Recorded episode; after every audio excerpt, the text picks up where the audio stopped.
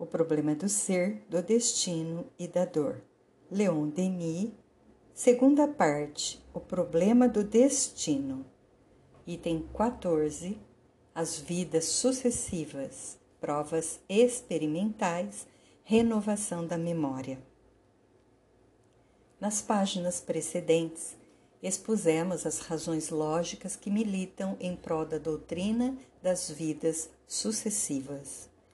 Consagraremos o presente capítulo e os seguintes a refutar as objeções dos seus contraditores e entraremos no campo das provas científicas que, todos os dias, vêm consolidá-la.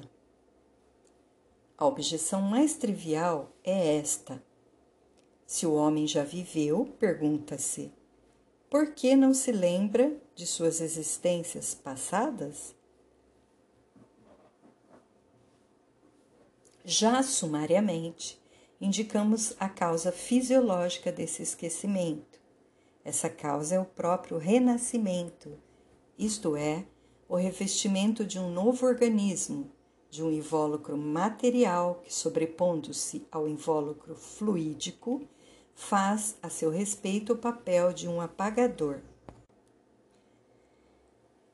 Em consequência da diminuição do seu estado vibratório, o espírito, cada vez que toma posse de um corpo novo, de um cérebro virgem de toda imagem, acha-se na impossibilidade de exprimir as recordações acumuladas das suas vidas precedentes. Continuarão, é verdade, revelando seus antecedentes em suas aptidões, na facilidade de assimilação, nas qualidades e defeitos, mas todas as particularidades dos fatos, dos sucessos que constituem seu passado, reintegrado nas profundezas da consciência, ficarão veladas durante a vida terrestre. O espírito, no estado de vigília, apenas poderá exprimir pelas formas da linguagem as impressões registradas por seu cérebro material. A memória é a concatenação, a associação das ideias, dos fatos, dos conhecimentos. Desde que essa associação desaparece, desde que se rompe o fio das recordações, parece que para nós se apaga o passado mas só na aparência. Num discurso pronunciado em 6 de fevereiro de 1905, o professor Charles Richer, da Academia de Medicina, dizia, abre aspas, a memória é uma faculdade implacável de nossa inteligência, porque nenhuma de nossas percepções jamais é esquecida Logo que um fato nos impressionou os sentidos, fixa-se irrevogavelmente na memória. Pouco importa que tenhamos conservado a consciência dessa recordação. Ela existe, é indelével. Fecha aspas. Acrescentamos que ela pode ressurgir. O despertar da memória não é mais do que um efeito de vibração produzido pela ação da vontade nas células do cérebro. Para fazermos reviver as lembranças anteriores ao nascimento, é necessário colocarmos-nos novamente em harmonia de vibrações com o estado dinâmico em que nos achávamos na época em que houve a percepção. Não existindo já os cérebros que registraram essas percepções, é preciso procurá-las na consciência profunda, mas esta se conserva calada enquanto o espírito está encerrado na carne. Para recuperar a plenitude das suas vibrações e reaver o fio das lembranças em si ocultas, é necessário que ele saia e se separe do corpo. Então percebe o passado e pode reconstituí-lo nos menores fatos. É isso que se dá nos fenômenos do sonambulismo e do transe. Sabemos que há em nós profundezas misteriosas, onde lentamente se foram depositando, através das idades, os sedimentos das nossas vidas de lutas, de estudo e de trabalho. Ali se gravam todos os incidentes, todas as vicissitudes do passado obscuro. É como um oceano de coisas adormecidas, balouçadas pelas vagas do destino. Um apelo poderoso da vontade pode fazê-lo reviver. A vista do espírito nas horas de clarividência desce para elas como as radiações das estrelas, passam das profundezas galácticas até debaixo das abóbadas e das arcadas dos recessos sombrios do mar. Recordemos aqui os pontos essenciais da teoria do eu, com a qual tem conexão todos os problemas da memória e da consciência. Os dois fatores que constituem a permanência e mantêm a identidade, a personalidade do eu, são a memória e a consciência. As reminiscências, as intuições e as aptidões determinam a sensação de haver vivido. Existe na inteligência uma continuidade, uma sucessão de causas e efeitos que é preciso reconstituir na sua totalidade para possuir o conhecimento integral do eu. É isso, como vimos, impossível na vida material, pois que a incorporação produz uma extinção temporária dos estados de consciência que formam esse todo contínuo. Assim como a vida física está sujeita às alternativas da noite e do dia, assim também se produz um fenômeno análogo na vida do espírito. A nossa memória e a nossa consciência atravessam alternadamente períodos de eclipse ou de esplendor, de sombra ou de luz, no estado celeste ou terrestre e até neste último plano, durante a vigília ou nos diferentes estados do sono. E assim como há gradações no eclipse, há também graus de luz.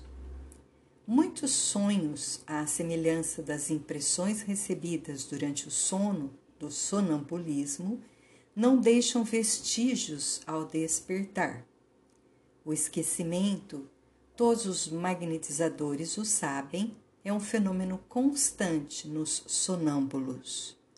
Mas, desde que o espírito do sujeito, imerso em novo sono, torna a encontrar-se nas condições dinâmicas que permitem a renovação das recordações, estas se reavivam logo.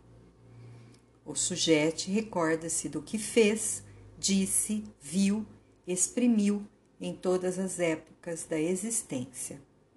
Por isso, compreenderemos facilmente o esquecimento momentâneo das vidas anteriores. O movimento vibratório do invólucro perispiritual, amortecido pela matéria no decurso da vida atual, é excessivamente fraco para que o grau de intensidade e a duração necessária a renovação dessas recordações possam ser obtidos durante a vigília. Na realidade, a memória não é mais do que uma modalidade da consciência. A recordação está muitas vezes no estado subconsciente. Já no círculo restrito da vida atual, não conservamos a recordação de nossos primeiros anos, a qual está, contudo, gravada em nós como todos os estados atravessados no decurso de nossa história. Sucede o mesmo com o grande número de atos e fatos pertencentes aos outros períodos da vida. Gassendi, dizem, lembrava-se da idade de 18 meses, mas isso é uma exceção. É necessário o esforço mental para reavivar essas recordações da vida normal a que nos é mais familiar. É necessário repetimos-lo para novamente colher mil coisas estudadas, aprendidas e depois esquecidas porque baixaram às camadas profundas da memória. A cada passo, a inteligência precisa procurar na subconsciência os conhecimentos, as recordações que quer reavivar. Esforça-se para fazê-los passar para a consciência física, para o cérebro concreto, depois de tê-los provido dos elementos vitais fornecidos pelos neurônios ou células nervosas. Segundo a riqueza ou a pobreza desses elementos, a recordação surgirá clara ou difusa. Às vezes esquiva-se. A comunicação não pode estabelecer-se ou então a projeção produz-se mais tarde somente no momento em que menos se espera. Para recordar, portanto, a primeira das condições é querer.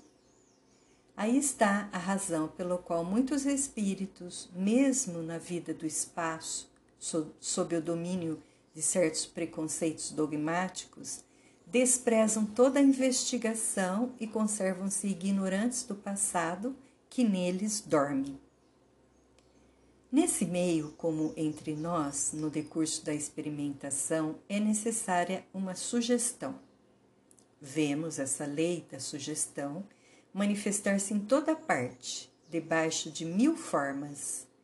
Nós mesmos, a cada instante do dia, estamos sujeitos à sua ação. Eleva-se, por exemplo, por exemplo, perto de nós um canto, ressoa uma palavra, um nome, fere-nos à vista uma imagem. E de repente, graças à associação de ideias, desenrola-se em nosso espírito um encadeamento completo de recordações confusas, quase esquecidas, dissimuladas nas camadas profundas da nossa consciência. Períodos inteiros da nossa vida atual podem apagar-se da memória. No seu livro Les Phénomènes Psychiques, página 170, Dr. J. Maxwell fala nos seguintes termos do que se chama casos de amnésia. Abre aspas. Algumas vezes até desaparece a noção da personalidade.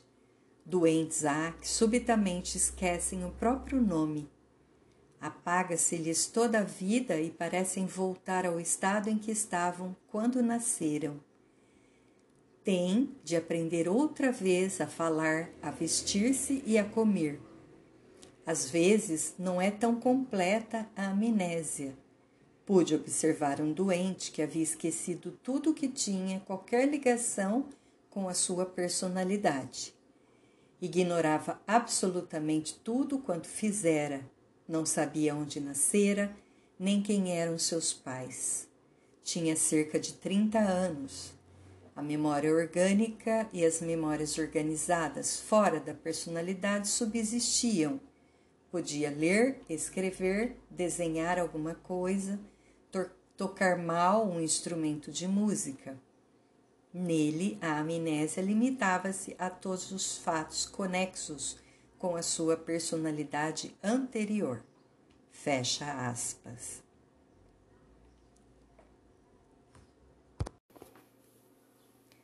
A guerra multiplicou esses casos e pudemos constatar isso nos jornais.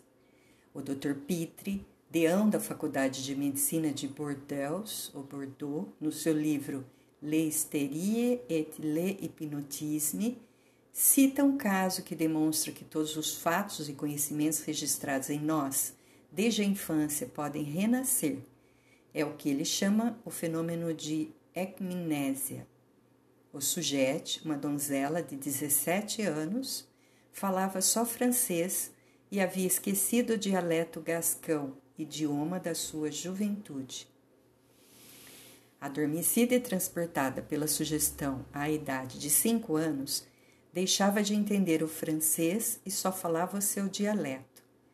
Contava as menores particularidades de sua vida infantil que se lhe apresentavam perfeitamente nítidas, mas não respondia às perguntas feitas, por já não compreender a língua de que lhe falavam. Esquecera todos os fatos de sua vida que se haviam desenrolado entre as idades de 5 e 17 anos. O Dr. Burot fez experiências idênticas.